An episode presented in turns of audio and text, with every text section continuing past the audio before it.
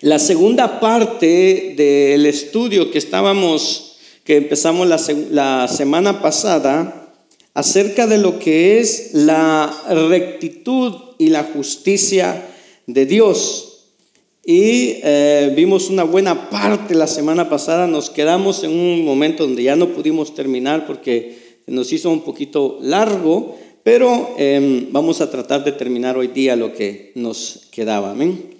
Como siempre, el objetivo de esta lección, de lo que estamos estudiando, es esto, el proveer un entendimiento más profundo de quién es Dios, de cómo es Él y los, y los atributos de Dios para que cada uno de nosotros podamos darle a Dios una adoración más verdadera. Y número dos, darle una breve ojeada a la infinita majestad y gloria de Dios. Este es el objetivo de todo lo que estamos estudiando hoy. Vamos a ver eh, el plan del estudio que estábamos, eh, que empezamos la semana pasada, eh, algunos puntos que no, no, terminamos, el versículo para memorizar, vamos a ver cuántos, cómo vamos con el versículo. Luego vimos lo que era la rectitud y la justicia de Dios, la diferencia entre rectitud y justicia, de qué nos habla la justicia de Dios, vimos lo que era la justicia de Dios en el Antiguo Testamento, Luego en el Nuevo Testamento vimos la justicia y la rectitud del día de hoy, cómo nosotros miramos esa justicia y esa rectitud del día de hoy, que muchas veces es una justicia y una rectitud muy variable, muy eh, acomodada a las necesidades y no como Dios es. Vimos también la definición, una definición corta de, de justicia en el que es darle a cada quien lo que merece. Y luego vimos los panoramas bíblicos de justicia y rectitud. Entramos un poco en lo que era justicia rectoral y hoy día vamos a ver lo que es la justicia distributiva. Y dentro de lo que es la justicia distributiva tenemos lo que es la retributiva y la remunerativa. Entonces vamos a tratar de ir a ver todo esto hoy día y un poquito más eh, para que completar la clase. Amén. El objetivo de esta clase, como siempre dice la cruz, no solamente nos muestra el amor de Dios más gloriosamente que ninguna otra cosa, sino también nos muestra su rectitud, su justicia, su santidad y toda la gloria de sus atributos. Y vemos que la justicia de Dios nunca está divorciada o nunca está separada de su rectitud. Amén. Versículo para memorizar. Tuya es, oh Señor, la grandeza y el poder y la gloria y la victoria y la majestad. En verdad, todo lo que hay en los cielos y en la tierra, tuyo es el dominio, oh Señor, y tú te exaltas como soberano sobre todo. Amén. Primera de Crónicas 29, 11. Amén. Así que este es nuestro versículo. Tomemos el tiempecito de de aprenderlo, de memorizarlo, em, porque es ahí donde está reflejado todo lo que estamos estudiando. Muy bien, vamos a empezar en donde nos quedamos la semana pasada, en lo que era la justicia em, distributiva. Muy bien. Dice, la justicia distributiva es el aspecto de la justicia de Dios en la rectitud de la ejecución de la ley. La justicia rectoral tiene que ver con quién es la justicia, quién la imparte, quién la da a conocer y quién la manifiesta. Si vemos todo esto, quién es la justicia, quién la imparte, quién la da a conocer y quién la manifiesta, pues vemos que es Dios. Es Dios quien da la justicia. Esa es la justicia rectoral. Sin embargo, la justicia distributiva eh, es cómo Dios imparte, cómo Dios distribuye o ejercita esta justicia. Y una de ellas, de la forma en cómo Dios em, reparte o cómo Dios ejerce eh, distribuye su justicia. Una de ellas es la recompensa por la obediencia y el castigo o la disciplina por la desobediencia. Amén. ¿Cómo es esa justicia distributiva? Dice, una de ellas es la recompensa por la obediencia y el castigo o la disciplina por la desobediencia. Primera de Reyes, capítulo 8, versículo 31 al 32. Dicen los versos, eh, dice esta, que esta es la oración em, de Salomón en la dedicación del templo. Salomón tiene presente que el lugar del templo es un lugar donde la gente va a buscar a Dios, pero también dice que la gente iba al templo, iba delante de Salomón en busca de justicia también. Mire lo que nos dice el verso 30 y 32. Oye pues la oración de tu siervo y de tu pueblo Israel. Cuando oren en este lugar, dice, también tú los oirás. En el lugar de tu morada, ¿en dónde? En los cielos. Escucha y perdona 31 dice, si alguno pecare contra su prójimo y le tomaren juramento haciéndole jurar y viniera el juramento delante de tu altar en esta casa, dice, tú oirás desde el cielo y actuarás y juzgarás a tus siervos. ¿Cómo los va a juzgar? Condenando al impío y qué más? y haciendo recaer su proceder sobre su cabeza, y viene la otra parte, y justificando al justo para darle conforme a su justicia. Entonces vemos que este verso nos habla de esa, de esa justicia distributiva. Dice, tú oirás desde el cielo y actuarás y juzgarás. Pero ¿cómo va a juzgar? Condenando al impío, al que hace lo malo y haciendo recaer su proceder sobre su cabeza. Pero ¿qué va a hacer con el justo? Justificando al justo para darle conforme a su justicia. Entonces el Señor atiende al llamado de justicia. El Señor actúa en la ejecución de la justicia y dice, juzgarás. ¿Quién puede juzgar sino aquel que es el juez? O sea, Dios. Y dice, condenando al impío y justificando al justo. Segunda de Crónicas, y vemos ahí unos cuantos versos que tenemos ahí. Segunda de Crónicas 6, 22 al 23. Recuerde que cuando están en amarillos usted lo puede ir buscando para que los vayamos leyendo. Amén. Segunda de Crónicas 6, 22, 23. Cuando hablamos de la justicia rectoral, estábamos hablando de que es Dios y su justicia. Dios en su naturaleza de juez, de justo, pero en la distributiva es donde está cayendo el martillo del juez en la tierra.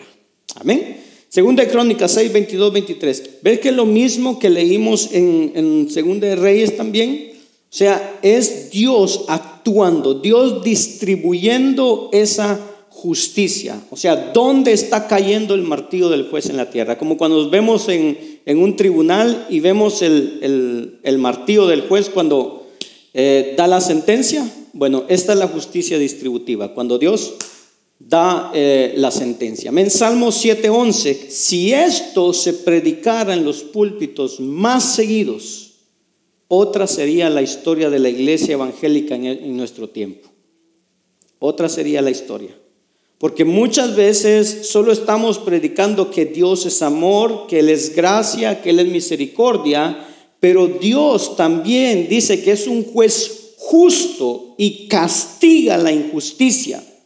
Y nos va a dar lo que merecemos, cristianos y no cristianos. Dios va a dar lo que merecemos. Y más a nosotros, porque el apóstol Pablo, el apóstol Pedro dice que el juicio empieza en la casa de Dios.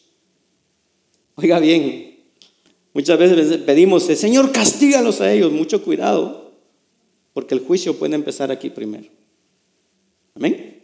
Isaías 3, 10, 11. Dios distribuyendo su justicia. Isaías 11, 3, 4, ¿qué nos dice?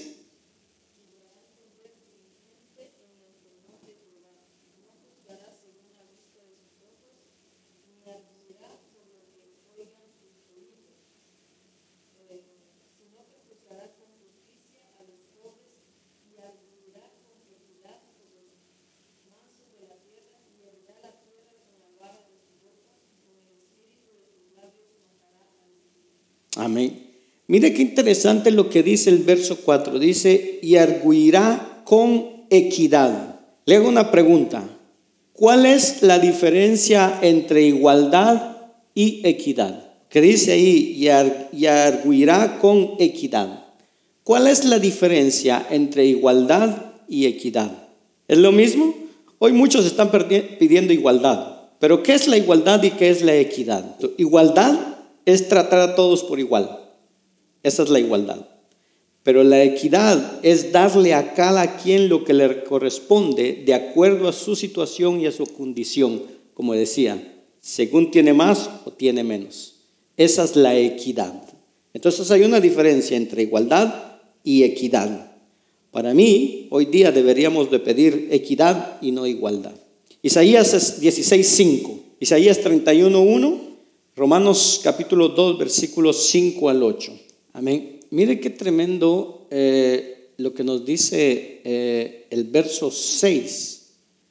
Dice que Dios pagará.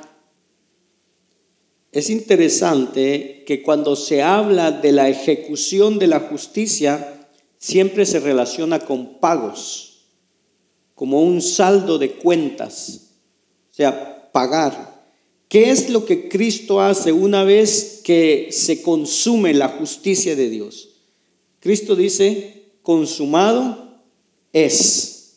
Ya todo está pagado, ya no se debe nada. Eso es lo que Cristo dice en la cruz. Segunda de Timoteo 4:8, ve la justicia distributiva, Dios dando, Dios dando esa justicia. Al justo lo justifica, pero al malvado dice que lo condena. Primero de Pedro 1, 17. Si invocáis por eh, Padre aquel que sin acepción de personas juzga, amén, según la obra de cada uno conducidos. Amén. Ese es. Mire, dice, entonces podemos ver que la distribución de la justicia de Dios y esta justicia distributiva nos muestra dos categorías, lo que es la retributiva y la remunerativa. Entonces, dentro de la justicia distributiva de Dios encontramos estas dos categorías, la retributiva y la remunerativa. La retributiva tiene que ver cuando Dios infringe retribución por la desobediencia, castiga la desobediencia, la rebelión a su ley. Entonces, la retributiva es cuando Dios viene y da un, juzga o da un castigo por lo malo, por la desobediencia, castiga esa desobediencia. Pero la remunerativa es la, distribución de recompensas. Esa es la que más nos gusta a nosotros. La retributiva es cuando se hace lo negativo. La remunerativa es cuando se hace lo positivo. Lucas capítulo 17, versos 7 al 10. Aquí, mire, este texto es bien claro, pero muchas veces causa un poquito de, eh, ¿cómo decirle? Ay, es que será justo lo que está pasando aquí. El texto es muy claro. Dice que si yo tuviera un esclavo, ¿le debo algo al esclavo? Todos dirían sí. Ahora, este texto habla de un, de un, de un esclavo. Si yo tuviera un esclavo, ¿le debo algo al esclavo? O sea, yo le doy todo al esclavo. El esclavo come, bebe, calza, está bajo mi techo, tiene mi protección, tiene un trabajo, eh, creo que eso debería de bastar. Porque si yo le digo al esclavo, dice ahí, prepárame la cena, atiéndeme, y después de que me hayas atendido, después de que yo haya terminado, que yo haya comido, después de que yo haya em, tomado mi cafecito, me haya limpiado los dientes y todo lo demás, después de todo eso, entonces ahora ve y come tú. Eso sería pertinente, sería justo. Muchos dicen no. ¿Por qué? Yo soy el patrón, yo soy el dueño, yo soy el que decido, yo soy el Señor, yo soy el que manda. Entonces, ¿le debe entonces el Señor las gracias al esclavo por todo lo que hace? No porque es un esclavo. El Señor, el dueño, le está dando todo lo que el esclavo necesita. No le debe nada, no le debe ni las gracias, porque eso es lo que le mandó a hacer. ¿Verdad que causa un poquito de... ¿Cómo está eso? Le tiene que dar. ¿Por qué le debe obediencia? ¿Por qué el esclavo le debe obediencia al amo? Le debe obediencia porque es su Señor, porque le pertenece. Ahora, como decía, esta terminología que nos da a veces pensamos que esta palabra siervo está hablando de un empleado y no es así. La palabra usada aquí habla de un esclavo, una persona que le pertenece a este amo. ¿Le debe dar las gracias? No. ¿Le debe algo? No. Y es más, si le dijera, tú no comes hoy, eso formaría parte de la dinámica de lo que es ser un esclavo. Es un esclavo. Es un esclavo. O sea, esta persona le pertenece a este Señor y el, y el dueño no le debe nada porque es su esclavo. Porque el dueño le provee a él, le provee su comida, su techo, su ropa, su cuidado, su protección. ¿Qué le debe el esclavo al Señor? Obediencia. Simplemente eso, obediencia. Amén. Pero no se espera tampoco que, que nos den las gracias. Entonces, cuando nosotros decimos que somos siervos del Señor, en realidad somos. Pero ahí dice que nosotros somos siervos del Señor y como siervos somos como esclavos. Entonces no esperemos que ni siquiera nos den las gracias. No esperemos eso. Dice ahí que cuando hayamos hecho lo que nos ha sido ordenado, ¿qué dice que digamos? Siervos inútiles somos, pues lo que debemos hacer, eso hicimos. Le debemos al Señor obediencia, incluso sin promesa de recompensa. Porque somos esclavos de Él porque somos sus siervos, somos sus esclavos. El Señor manda obediencia a su justicia y eso es lo que debemos de dar, obediencia. ¿Verdad que sí golpeó un poquito esto? Primera de Corintios 4, 7. Mire qué interesante lo que dice. Vamos a leer el verso anterior, el verso 6. Dice, por esto, hermanos, lo he presentado como ejemplo en mí y en Apolos por amor de vosotros para que en nosotros aprendáis a no pensar más de lo que está escrito, no sea que por causa de uno os envanezcáis unos con otros. Porque dice, ¿quién te distingue? ¿O qué tienes que no hayas recibido? Y si lo recibiste, ¿por qué te glorías como si lo hubieras recibido? Como si no lo hubieras recibido. En otras palabras, no somos mejores que nadie. Eso es lo que está diciendo Pablo. Y esto es algo muy importante. Dios no nos debe nada a nosotros. Porque somos sus siervos. Somos sus esclavos. Amén.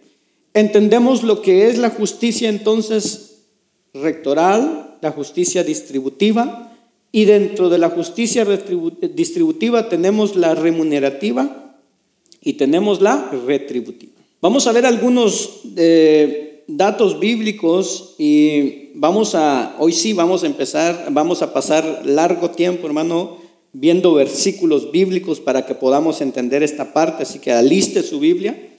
Eh, recorriendo, vamos a pasar recorriendo las escrituras de un lado para otro para que podamos comprender y, ser concientizados acerca de la definición de lo que es la justicia de Dios. Amén. En primer lugar, las escrituras afirman que Dios simplemente es justo. Él simplemente es justo. Esta es una realidad de su ser, es un atributo. Jeremías 23:6 lo vimos anteriormente. Vimos que él dice será llamado Señor justicia nuestra. ¿Se acuerda que la semana pasada leímos esto? Que justicia es uno de los nombres de Dios, es parte de lo que Él es. En Isaías capítulo 45, versículo 21 y 24, Dice que solo en el Señor hay justicia. Dios mismo lo declara. Él dice, yo soy un Dios justo y solo en el Señor hay justicia, lo que significa que Él es la fuente de toda justicia. Que no existe justicia sino que la que está en Él. De Él emana todo lo que es recto. Así que Él no sigue, oiga bien, Él no sigue un manual de justicia. Él no aprendió la ley en ningún otro lugar porque Él es la justicia. Él es justo. En el Salmo 89, 14, que lo vimos la semana pasada también, el salmista canta que la justicia y el derecho son el fundamento de su trono. ¿Se acuerda que leímos eso? Cuando dice que la justicia y el derecho o la rectitud es eh, es el fundamento, es lo que sostiene el trono de Dios.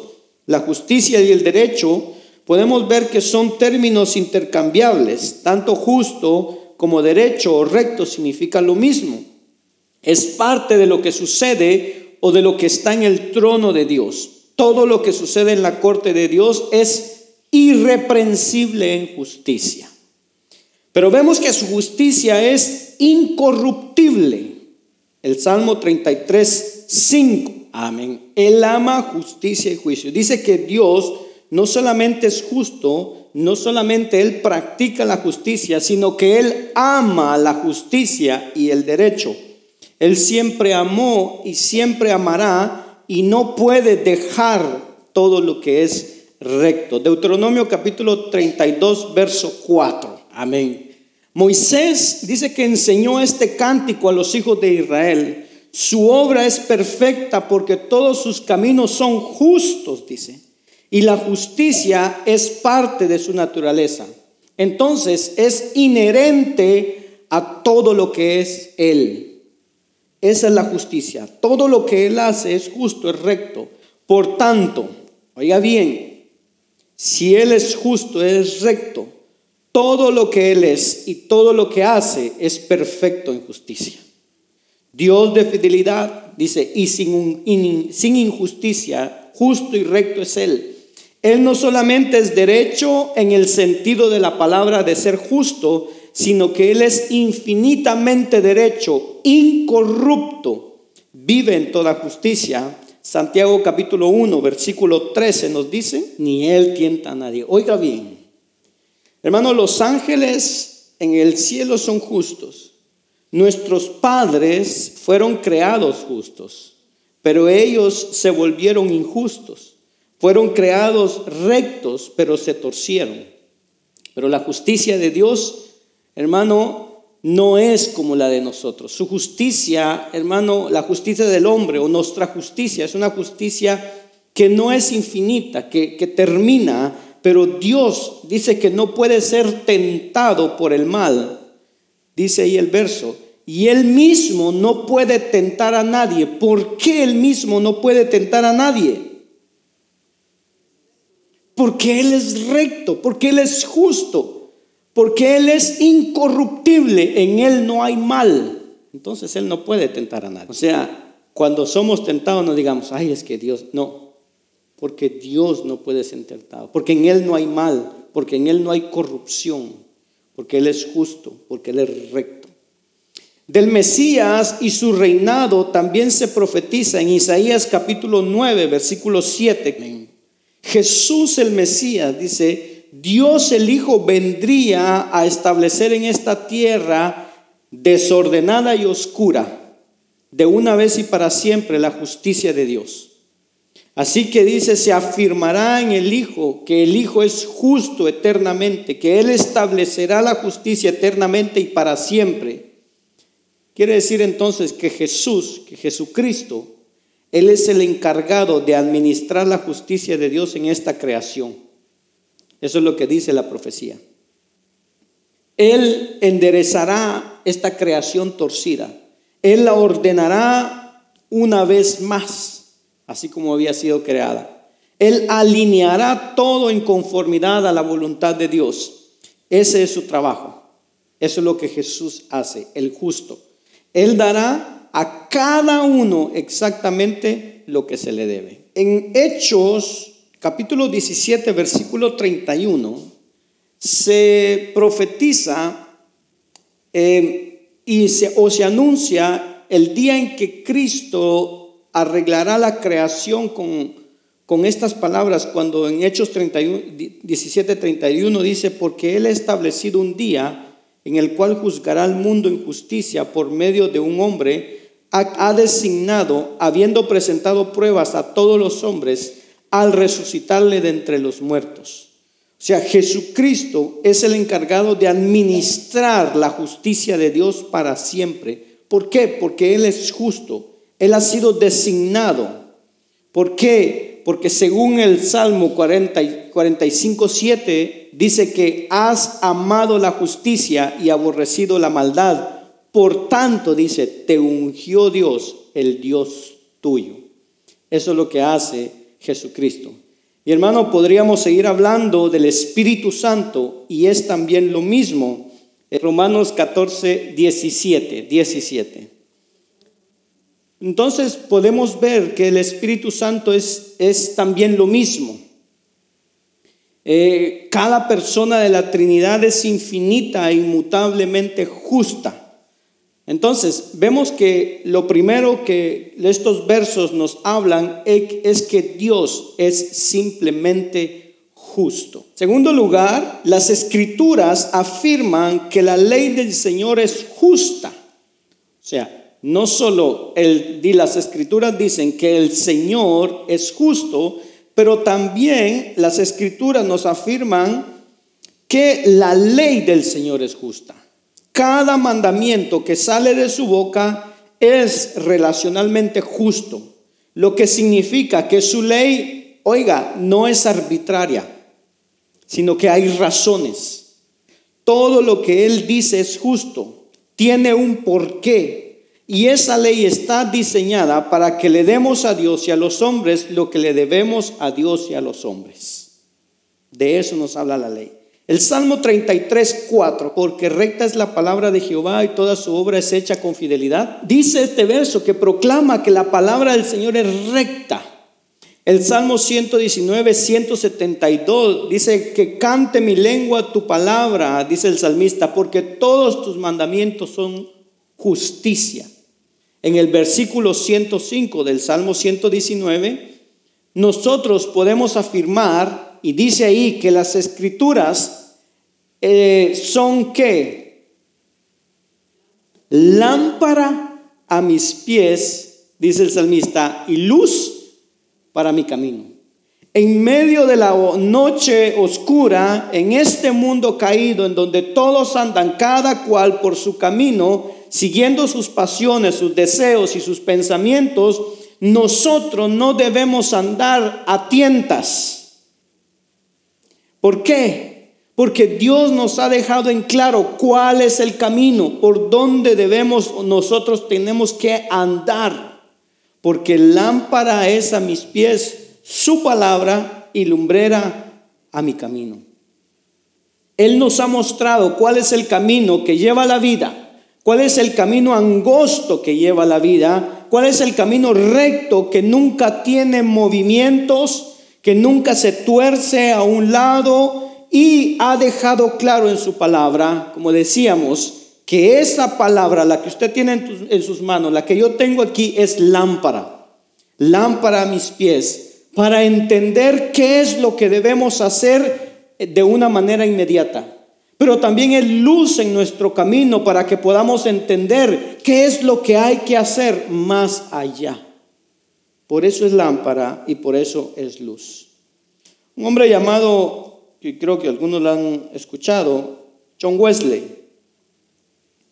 dijo esto en la introducción a sus sermones, a la compilación de sus sermones. Dice que este hombre resolvió ser un hombre de un solo libro. Y creo que es algo que todo cristiano debería resolver, ser esos hombres de un solo libro. Este hombre dijo, pienso que, no soy sino criatura de un solo día, dice Wesley, que pasa por la vida como una flecha que surca el aire. Soy espíritu que viene de Dios y regresa a Dios y entre tanto flota sobre el gran abismo hasta que en breve ya no me vea. Una gota que cae en la eternidad inmutable. Solo una cosa deseo saber, el camino al cielo. ¿Cómo llegar a ser salvo a esa costa feliz? Dios mismo se ha diseñado, diseñado mostrar el camino. Por eso fue que vino desde el cielo. Lo ha escrito en un libro. Dadme ese libro. A cualquier precio, dadme el libro de Dios. Lo tengo, me basta con el conocimiento que hay en él. Quiero ser unius libre, hombre de un solo libro. He aquí, lejos del bullicio humano, estoy sentado a solas, a solas con Dios. En su presencia abro y leo su libro. Lo abro con el propósito de encontrar el camino al cielo. Esto lo dijo John Wesley. Y nadie encontrará el camino al cielo de otra forma. Hermanos, en la escritura está el camino que lleva la vida, el camino recto, el camino que no se mueve, sino que siempre está ahí. Si seguimos el camino trazado por el mapa, contenido en la palabra de Dios, ciertamente, hermano, no nos perderemos. Hay miles de formas de perdernos, pero una sola forma para salvarnos. Solamente un libro, una vida y un destino. Tercer lugar, la escritura afirma que Dios es el juez de la creación. Así que en primer lugar, los textos que vimos hablan de que Dios es por naturaleza justo. En segundo lugar, los textos que vimos es que Dios es el legislador moral del universo. Él no solamente es justo, sino que Él legisla su creación nos ha dado mandamientos que cumplir. En tercer lugar, Él es juez. Él velará por el cumplimiento de su palabra, recompensará a los obedientes y castigará a los rebeldes. Sobre la destrucción de Sodoma y Gomorra, Génesis 18, 25, vemos ahí en esa parte que encontramos un diálogo entre Abraham y Dios. Dios le avisa a Abraham que va a destruir Sodoma y Gomorra a causa de su gran depravación, de su gran pecado. Y entonces Abraham protesta y dice, no destruyas la ciudad porque debe de haber algún justo allí. Y entonces Abraham le dice, lejos de ti hacer tal cosa. Oiga lo que le dice Abraham a Dios. Lejos de ti hacer tal cosa, matar al justo con el impío de modo que el justo y el impío sean tratados de la misma manera, lejos de ti. Y le dice, el juez de toda la tierra hará esto o no hará justicia. Y mire cuál es la respuesta de Dios, porque pensamos que lo que Dios hace podría decir, hoy, ok, el Señor tuvo compasión, escuchó a Abraham y todo, pero sabe que la respuesta de Dios es simplemente su justicia. Porque ¿qué es lo que hace Dios? Dios le dice, exactamente, voy a destruir Sodoma y Gomorra porque no hay justos. No hay uno. Solamente Lot salió de ahí por gracia. Su familia se salvó, hermano, para darle una oportunidad, aunque poquito tiempo después se perdieron y todos los demás fueron destruidos. Pero Abraham le dice, de ninguna manera eh, hagas esto, destruir al justo con el injusto. De ninguna manera haré tal cosa, le dice Dios, castigar al justo juntamente con, el impío. El juez de toda la tierra no hará justicia y sí la hizo la justicia. Su justicia cayó. Hermano, lo que nosotros vemos en la destrucción de Sodoma y Gomorra y la salvación de Lot es simplemente un cuadro de lo que sucederá en esta tierra de a poco tiempo. La iglesia siendo rescatada y el mundo recibiendo la justicia de Dios. Eso es lo que nos habla Sodoma y Gomorra. Salmo capítulo 7, versículos 7 al 13. ¿Yo lo que dice este salmo? Hermano, Dios es justo y Dios dice que se indigna cada día contra el impío. Dios no es un juez moralmente neutral. Es un juez justo que reacciona con ira y condenación hacia los rebeldes. Eso es lo que dice el salmista. Juzgarás al impío. No eres un Dios neutral, no eres un Dios indiferente. Y si el impío no se arrepiente, dice, él afilará su espada Tensado y preparado está su arco. Ha preparado también sus armas de muerte. Oiga bien. ¿Qué es lo que ha preparado el Señor para el impío? Dice. Sus armas de muerte. Hace de sus flechas saetas ardientes. Por eso le digo, si esto se predicara más seguido en la iglesia, otra historia sería de nuestra iglesia otra sería la historia.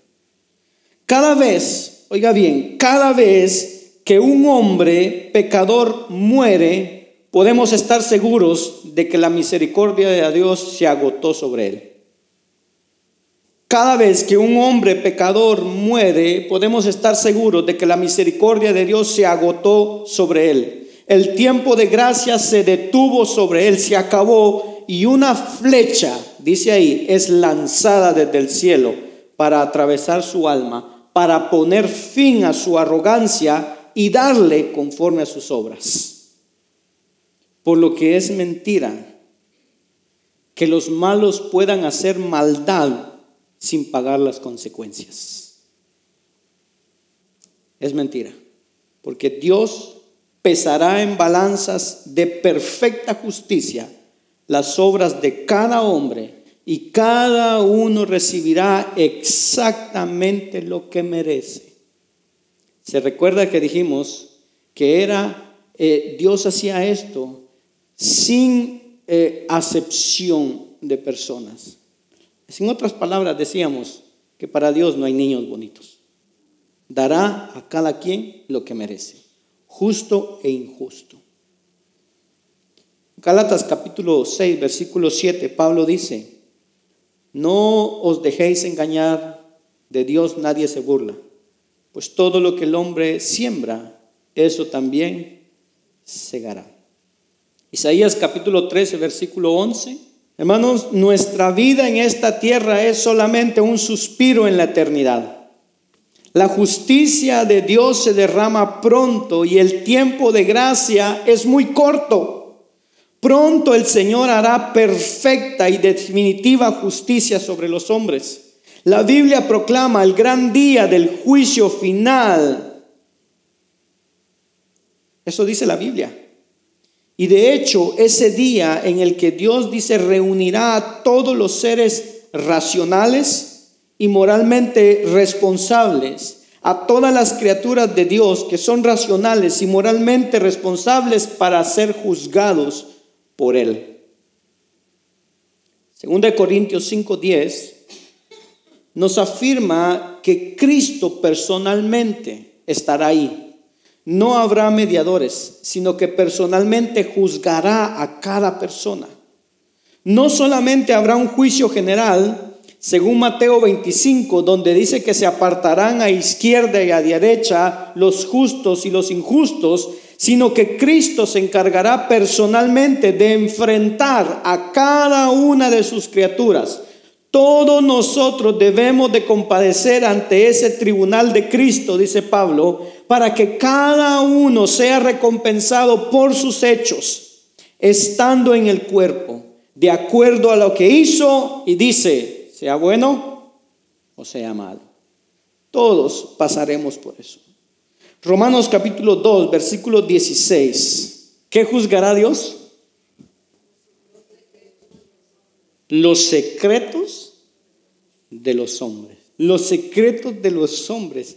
Cada criatura deberá comparecer personalmente ante el omnisciente y justo Dios. Todos hemos de compadecer ante Él. Hebreos 9:27 dice que está establecido a los hombres que mueran una sola vez y después de esto el juicio. O sea, ya no habrá una segunda apelación, no hay purgatorio. Ya no habrá segunda oportunidad. La justicia de Dios simplemente vendrá de una vez y para siempre a darnos el pago, porque está establecido que los hombres, hombre y mujer, muera una sola vez y después el juicio. Amén. Cuarto lugar, las escrituras afirman que la justicia de Dios no hace acepción de personas. Deuteronomio capítulo 10, versículo 17. Ni toma cohecho. Hay una versión que dice, ni acepta soborno. Hermano, nadie se, enfrentará a ningún tipo de flexibilidad en el día del juicio. Uy, tú fuiste un poquito más bueno que, que malo. Okay, para ti es otro castigo, otra recompensa. No, no. No va a haber flexibilidad. Nadie podrá sobornar a Dios. Nadie podrá apelar a una segunda oportunidad ante Él. Nadie será tratado con suavidad ni habrá un trato preferencial. No habrá gente especial, no habrá acepción de personas. En Colosenses 3:25 dice, mas el que hace injusticia, advierte Pablo, recibirá la injusticia que hiciere porque no hay acepción de personas. Así que ninguno dice, os engañen, sigue diciendo Pablo, pensando que Dios lo tratará de una manera diferente, especial, o que habrá una gracia especial para él. El que hace injusticia recibirá su merecido. Romanos 2, 6 al 11. Pablo afirma una vez más que Dios pagará a cada uno conforme a sus obras. Vida eterna a los que perseverando en hacer eh, bien buscan la gloria y honra e inmortalidad, pero ira y enojo a los que son contenciosos y no obedecen a la verdad, sino que obedecen a la injusticia, tribulación y angustia sobre todo ser humano que hace lo malo, al judío primeramente y también al griego, pero gloria y honra y paz a todo el que hace lo bueno el judío primeramente y también al griego, porque no hay acepción de personas para con Dios. Punto y final. No habrá más. Esto lo ha dicho Dios. Pedro también nos advierte diciendo que si invocáis por Padre a aquel que sin acepción de personas juzga según la obra de cada uno, conducidos en temor todo el tiempo de vuestra peregrinación. Y después añade, el justo con dificultad se salva. El justo con dificultad se salva. Hermano, así que temamos a Dios. Hermano, conservemos el temor en todo el tiempo de nuestra peregrinación, lo que significa, hermano, que no cantemos victoria antes de tiempo sino que el que persevera hasta el fin, este será salvo. El que persevera en arrepentimiento y fe hasta el fin, ese será salvo. Esa es la promesa, esa es la palabra de Dios. Teman, porque no hay acepción de personas.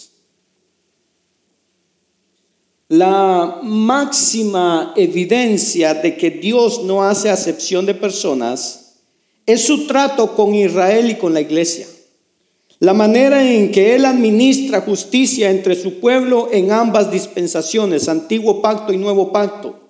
Israel, a pesar de ser su pueblo elegido para dar a conocer su nombre a todas las demás naciones, y a pesar de ser usada como nación, como instrumento de justicia para castigar a los pueblos cananitas que habían colmado la paciencia de Dios, habían sobrepasado los límites de la misericordia de Dios. Y una vez que ellos cometieron los mismos pecados que estas naciones paganas, entonces dice que Dios envió juicio a otras naciones para que acabaran con Israel, a pesar de ser su pueblo amado y escogido. Sofonías capítulo 1, versículo 12.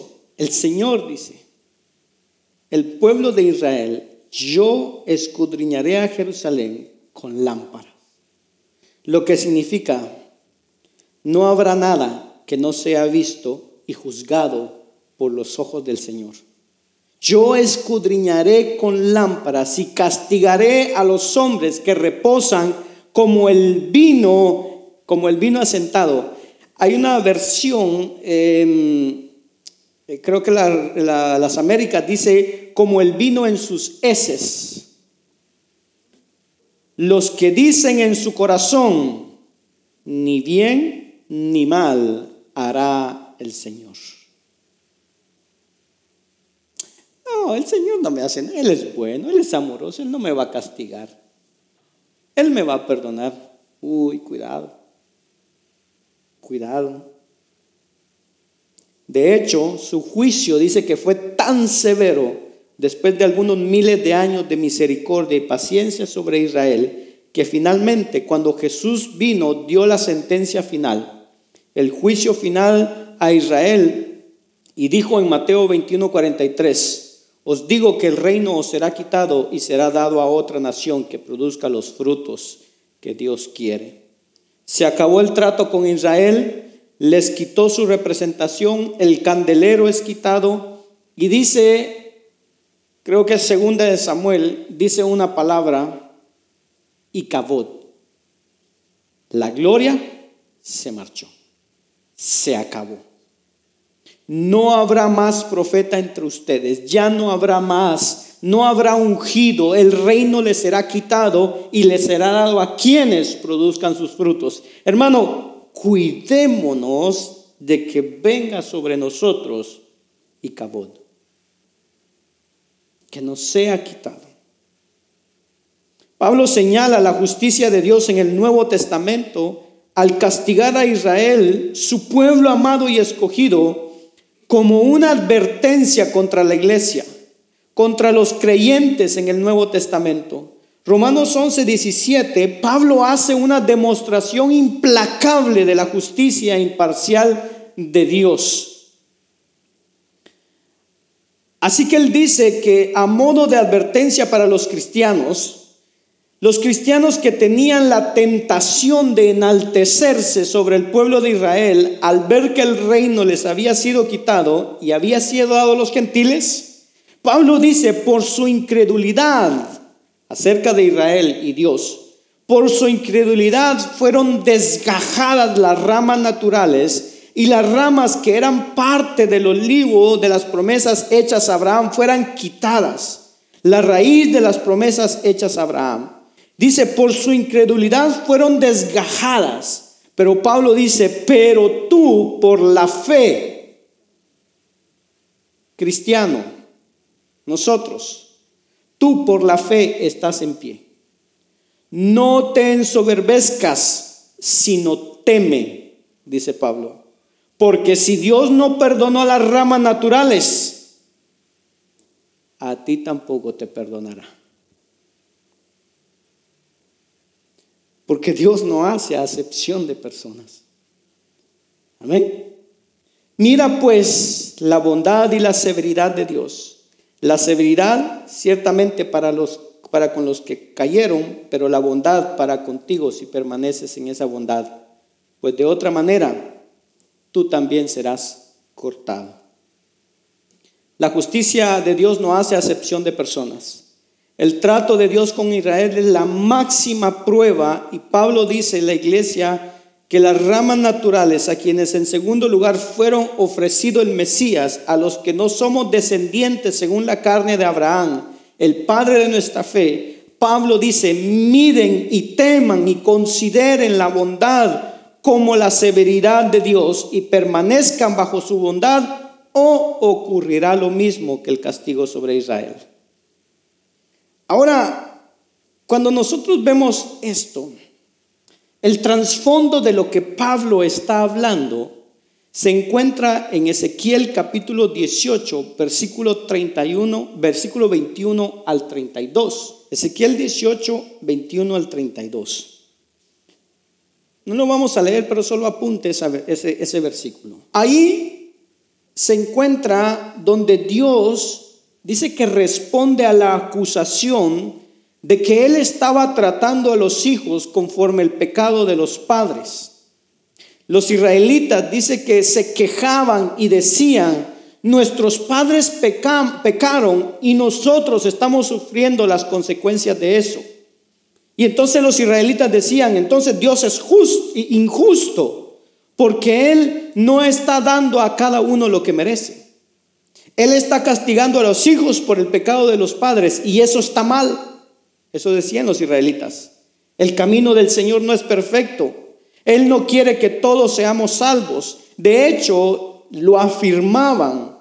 Y entonces Dios le responde, si el impío se aparta de todos los pecados que cometió, guarda todos mis estatutos. Si practica el derecho y la justicia, ciertamente vivirá, no morirá. Ninguna de las transgresiones que ha cometido le serán recordadas. Esta es la gracia de Dios. Por la justicia que ha practicado, Dios le dice, vivirá. ¿Acaso me complazco en la muerte del impío? declara el Señor Dios y no en que sea parte de sus caminos y viva. Pero si el justo se aparta de su justicia y comete iniquidad, actuando conforme a todas las abominaciones que comete el impío, ¿vivirá? Ninguna de las obras justas que ha hecho le serán recordadas. Eso es justo. Ahora, por la infidelidad que ha cometido y el pecado que han cometido, Dice Dios, por ello morirán. Y sigue la, lectura, dice, y vosotros decís, no es recto el camino del Señor. Oíd ahora, casa de Israel, ¿no es recto mi camino? No son vuestros caminos los que son rectos, los que no son rectos, perdón. Cuando el justo se aparta de su justicia y comete iniquidad y muere a causa de ello, por la iniquidad que ha cometido morirá, y cuando el impío se aparta de la maldad que ha cometido y practica el derecho y la justicia, salvará su vida, porque consideró y se apartó de todas las transgresiones que había cometido. Ciertamente vivirá, no morirá, pero la casa de Israel dice, el camino del Señor no es recto. No son rectos mi camino, oh casa de Israel. No son vuestros los caminos los que no son rectos.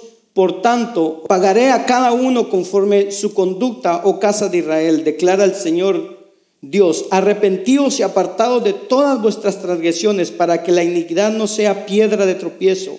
Arrojad de vosotros todas las transgresiones que habéis cometido, y haceos un corazón nuevo y un espíritu nuevo. ¿Por qué habéis de morir, casa de Israel? Porque yo no me complazco en la muerte de nadie, declara el Señor Dios. Arrepentidos y vivid. Esto es lo que le dice Dios a la casa de Israel. Y este texto, hermano, habla de la salvación, pero la salvación no por obras, sino que habla de la salvación por fe. Santiago 2.18 dice, muéstrame tu, tu fe por tus obras, muéstrame tus obras por tu fe. El hombre justo, el hombre que tiene fe, el justo, dice, por la fe vivirá. Y ese es el mensaje de toda la Biblia. El justo por la fe vivirá. Si el justo vive en obediencia y guarda la ley del Señor y persevera hasta el fin en arrepentimiento y fe, será salvo. Pero si el justo se aparta y decide desechar la gracia de Dios de su vida, él será condenado. Por eso, Romanos 11, el Señor le advierte a la iglesia, pero también una vez más exalta la misericordia de Dios y dice, en cuanto al pueblo de Israel que fue desechado por causa de la justicia de Dios, si no permanecen en incredulidad, poderoso es Dios para volverlos a injertar. Volver a perdonar a aquel que se arrepiente, porque Dios no hace acepción de personas. Ahora esta es una gran advertencia para nosotros. Hermanos, eso es todo el mensaje del libro de Hebreos también. Constantemente el autor de Hebreos compara la iglesia con Israel y dice, si Israel cayó de la gracia de Dios y fueron, hermano, desligados, fueron quitados de la gracia de Dios, si ellos fueron cortados de la raíz de las promesas de salvación hechas a Abraham, entonces ustedes no pueden escapar. Nosotros no podemos escapar porque recibiremos juicio también, más porque nosotros hemos escuchado al Mesías. Hemos visto, hemos, tenemos las palabras de Jesús. Miren lo que nos dice Hebreos capítulo 10, versículo 26 al 31. ¿Cuán mayor castigo pensáis que merece el que ha hollado bajo sus pies al Hijo de Dios y ha tenido por inmunda la sangre del pacto por la cual fue santificado, sin importar que durante un tiempo haya sido santificado? Oiga bien, y esto a veces eh, no, no le cae bien a algunas personas, pero yo miro personas a veces que cuando es el día de Santa Cena deciden dejar de tomar la Santa Cena. ¿Por qué? Porque dicen, no, es que yo pequé, es que yo hice el otro, pero es que todos pecamos. ¿Qué es lo que quiere Dios de nosotros? Arrepentimiento y fe cada vez que yo vengo delante de Dios y le digo, Señor, perdóname por mis pecados, el Señor nos perdona y ponemos nuestra fe en ese sacrificio que Jesús hijo, hizo para limpiarnos, para perdonarnos, para que podamos tener acceso a esa presencia de Dios. Pero cuando decimos, no, hoy no la tomo porque es que esto y lo otro, dice ahí, ¿cuán mayor castigo pensáis que merece? el que ha tenido por inmunda la sangre del pacto.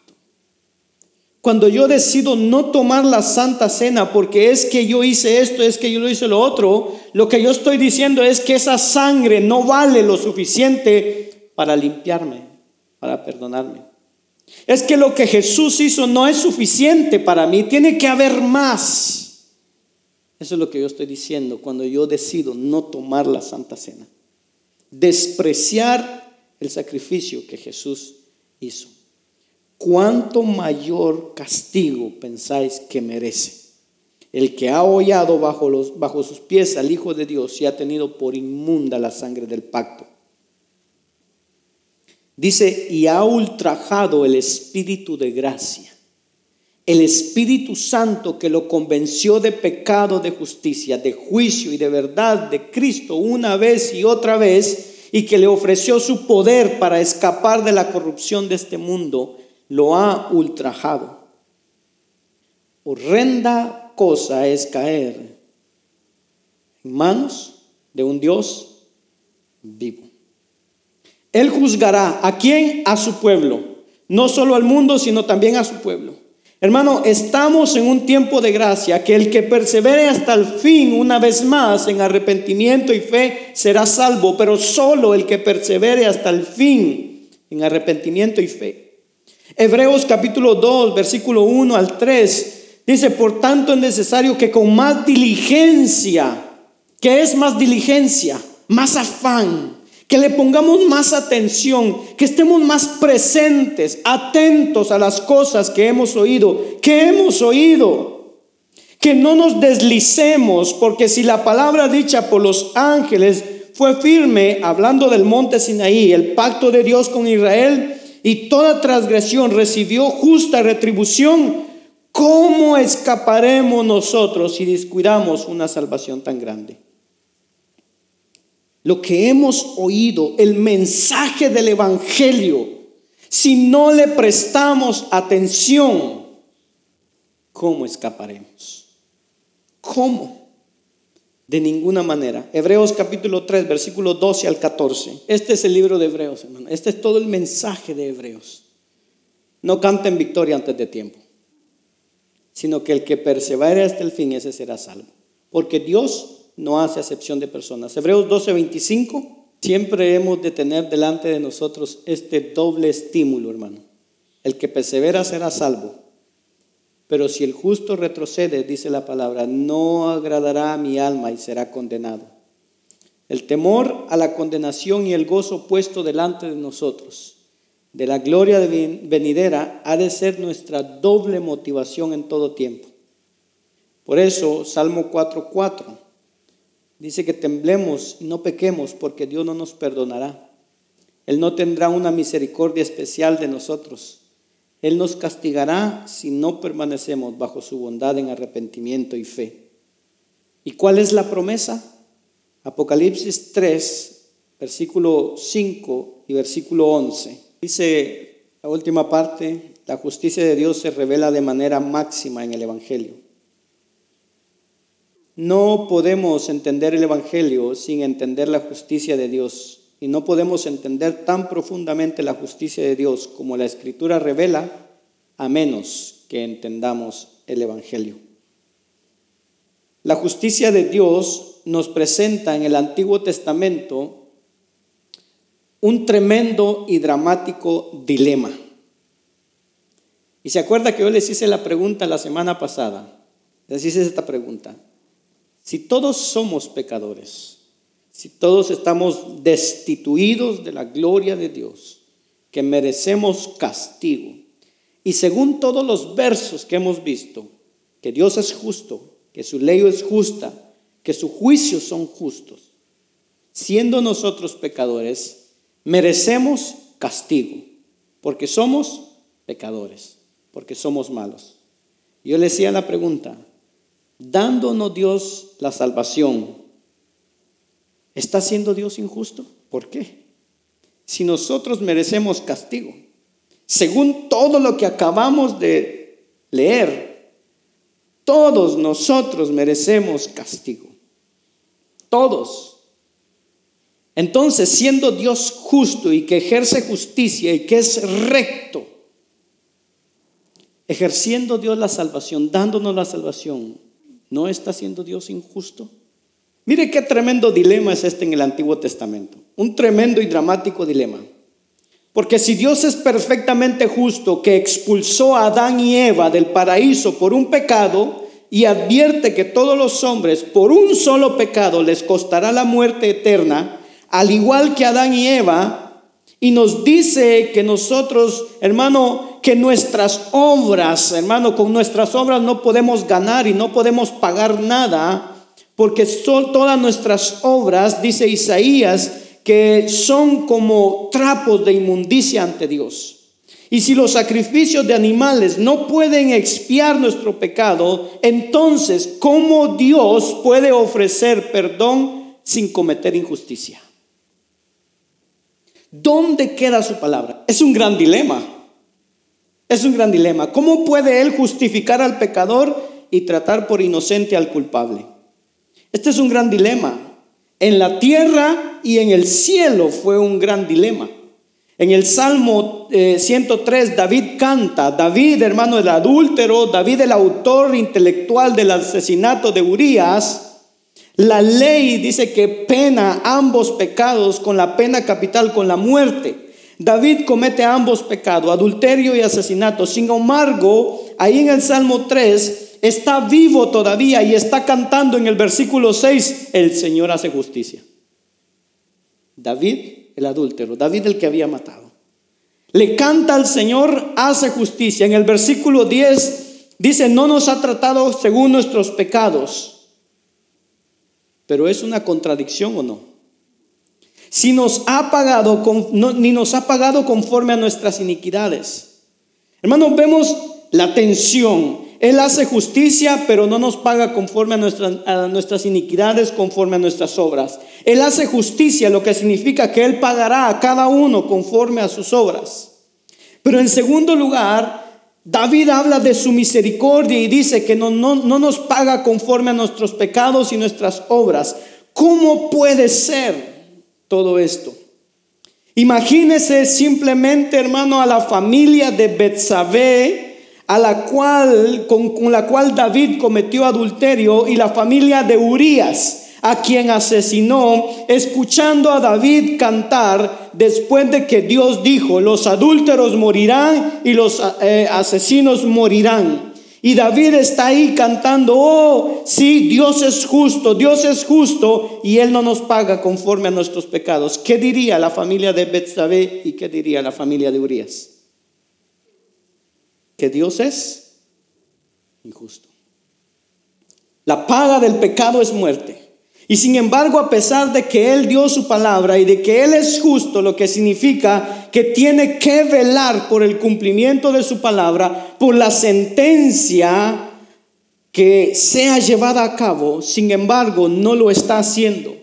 ¿No sería una tentación a la familia de Betsabé y de Urias decir, Dios es injusto? ¿Dónde queda su palabra? Y en los cielos sucedió el mismo dilema. Zacarías capítulo 3, tenemos la escena del juicio donde está el sacerdote Josué. Dice que me mostró al sumo sacerdote Josué que estaba delante del ángel del Señor y Satanás estaba a su derecha para acusarle. Josué estaba delante de Dios, el ángel del Señor como abogado y mediador en el caso, Satanás como testigo listo para acusar a Josué y decirle, Señor, la paga del pecado es muerte. Acá tengo una lista de todos los pecados de Josué. Él debe ir a la condenación.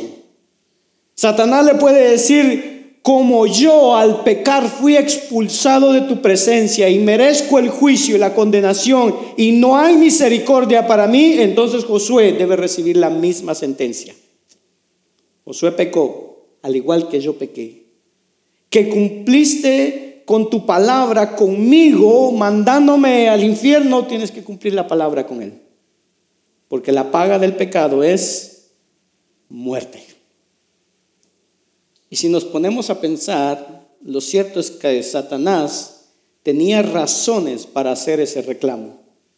Porque se nos dice en el verso 3 que Josué estaba vestido de ropas sucias, pecado, indignidad, merece la condenación.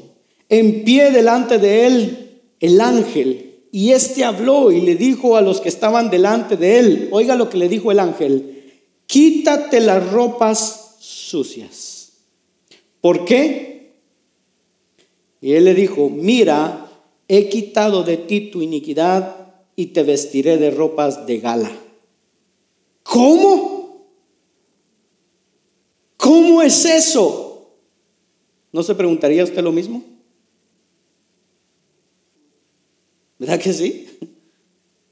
No se puede, hermano, imaginar a Satanás simplemente, hermano, estando allá en el cielo, armando una revolución en la corte, diciendo, Dios es injusto.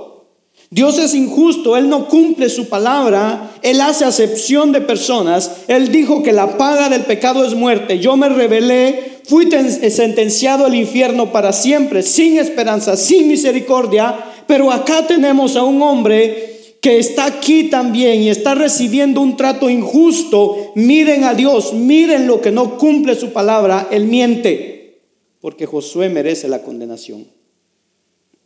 Mírenlo, le acaban de quitar las ropas sucias delante de nosotros y darle ropas de gala. ¿Cómo es que Él puede quitar el pecado simplemente así? Si un juez en la tierra dijera a un adúltero, a un asesino, estás libre a pesar de que la ley te condena, estás libre, quítenle la cadena, que salga en libertad, ¿cuál sería nuestro reclamo? Es injusto, es injusticia. Ahora, a todo esto, existe una falsa solución ofrecida a este dilema en el día de hoy, que es una blasfemia. Porque muchos dicen, Dios, en vez de ser justo con nosotros, nos mostró misericordia. Él solamente fue justo con Satanás y los ángeles caídos, pero a nosotros nos mostró misericordia. Muchos dicen, la mano de la misericordia de Dios es más larga que la mano de, la mano de justicia de Dios. Y eso es una blasfemia. Lo que está diciendo en otras palabras es que el amor de Dios es injusto, que el amor de Dios es corrupto y que el amor de Dios pasa por alto la justicia, que Dios es un juez corrupto en este mundo. Un juez tiene que administrar justicia independientemente de sus sentimientos. Si él pasa por alto la ley, él se vuelve criminal, peor que el delincuente al que tiene que juzgar. Así que existe un conflicto entre la definición de la justicia darle a cada uno lo que le merece o lo que le debe y la paga del pecado es muerte. Entre la definición de, misericordia, no darle al pecador lo que merece e incluso peor aún la definición de gracia, dar al pecador las bendiciones que no merece. ¿Cómo puede ser? Déjeme darle un ejemplo. Imagínese que alguien mate a, qué sé yo, a un ser querido suyo, a un hijo suyo. ¿Qué sería la justicia? Lo agarran, lo arrojan a la cárcel para que pague conforme a sus delitos. Eso sería justicia. ¿Qué sería la misericordia? Simplemente dejarlo ir. ¿Cuál sería la gracia? Lo buscan a ese asesino, lo adoptan y le dan todo lo que antes era de su hijo. Y a partir de ese momento lo aman como si fuera su hijo. Eso es gracia.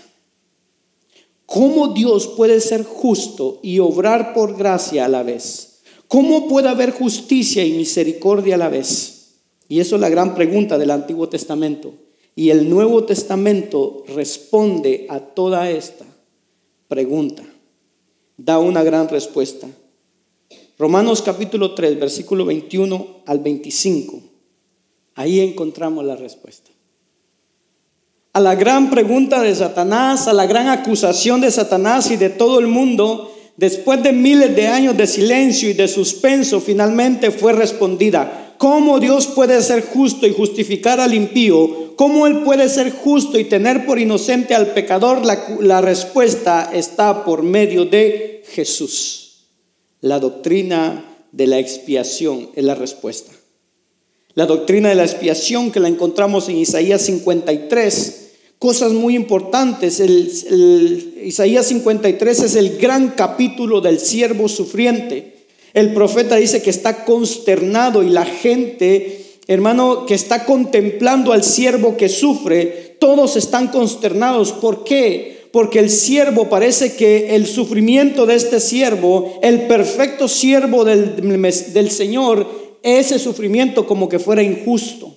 está sufriendo no por sí mismo, está pagando no por su pecado, está siendo castigado no por algo que él hizo, está sufriendo.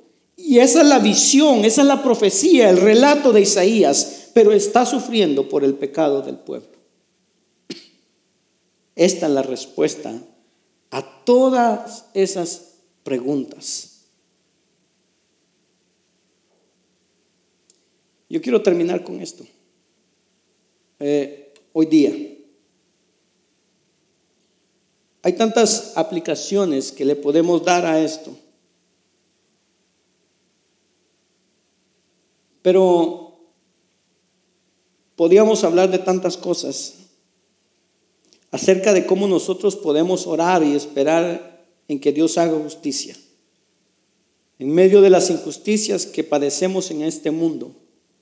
Podríamos hablar de muchas cosas, pero simplemente esta es una última aplicación. Ahora simplemente todo se condiciona a que nosotros vivamos vidas justas, a que vivamos vidas justas. Nos ofrece comunión, regreso a casa sin perfección solamente si nos arrepentimos y creemos y vivimos vidas justas en consecuencia. Primera de Pedro 2.24.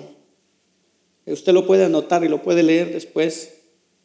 Cristo vino a morir para librarnos de las consecuencias del pecado, pero también para librarnos del engaño y del poder del pecado en nosotros y que vivamos vidas justas.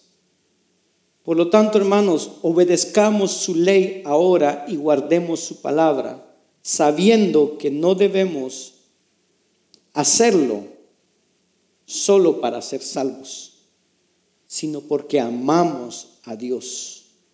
Eso debe ser la pasión de nuestra vida. Romanos 6, 12 al 13, lo puede leer también. Ahí encontramos, hermano, que dice que ya no reina el pecado en nuestro cuerpo moral, mortal. Que obedezcamos a las, que ya no obedezcamos a, a las lujurias, ni que presentemos los miembros de nuestro cuerpo al pecado como instrumento de iniquidad, sino que ahora nos presentemos a Dios como vivos de entre los muertos y que nuestros miembros a Dios como instrumentos de justicia. Eso debe ser nuestra vida ahora. ¿Cómo habíamos dedicado nuestra vida a pecar? Ahora nos debemos dedicar a vivir vidas justas. Y si lo hacemos así, seremos salvos por gracia. Seremos salvos por gracia.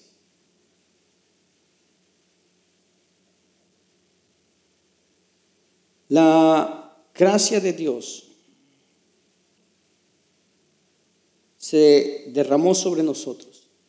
El martillo de la justicia de Dios cayó sobre el Señor Jesucristo para nosotros darnos eh, ya no una justicia en la que, hermanos, nos, nos, nos dé el castigo, sino que ahora una, justicia en la cual nos da sus promesas, nos da sus bendiciones, aunque no las merezcamos. Yo no sé usted, pero yo me siento, cada, me siento mal cada vez que peco. Yo no sé usted, pero yo me siento mal cada vez que peco. Y debo sentirme mal por mis pecados. Pero ¿qué debemos hacer? Correr a Cristo, correr hacia Él, porque en ningún otro podemos encontrar justicia, solo en Cristo. Solo Cristo nos da la tranquilidad. Hermano, solo Cristo nos da tranquilidad de que yo puedo morir y estar a cuentas. Justificado, Él me declara justo. Él nos dice, eres justo, puede decirte. Pero yo debo, pero ahora ya no debes. A usted y a mí nos toca la justicia remunerativa las bendiciones, pero no por nosotros. Usted y yo no las merecemos, pero aún así Dios es justo cuando ejerce misericordia con usted y conmigo, incluso con todos, con toda la humanidad, porque Él dice que Él hace salir el sol y hace llover sobre justos e injustos. Y uno diría, pero ¿por qué no caen truenos y fuego sobre estos malvados? porque hubo alguien que murió. Hubo alguien que murió. Usted y yo no podíamos morir en el momento y a la hora de pecar, pero alguien ya murió por nuestros pecados. Pero no abusemos. No abusemos de su justicia. No abusemos de su misericordia. No abusemos de su gracia. Porque Él pagará a cada uno conforme a las obras que ha hecho.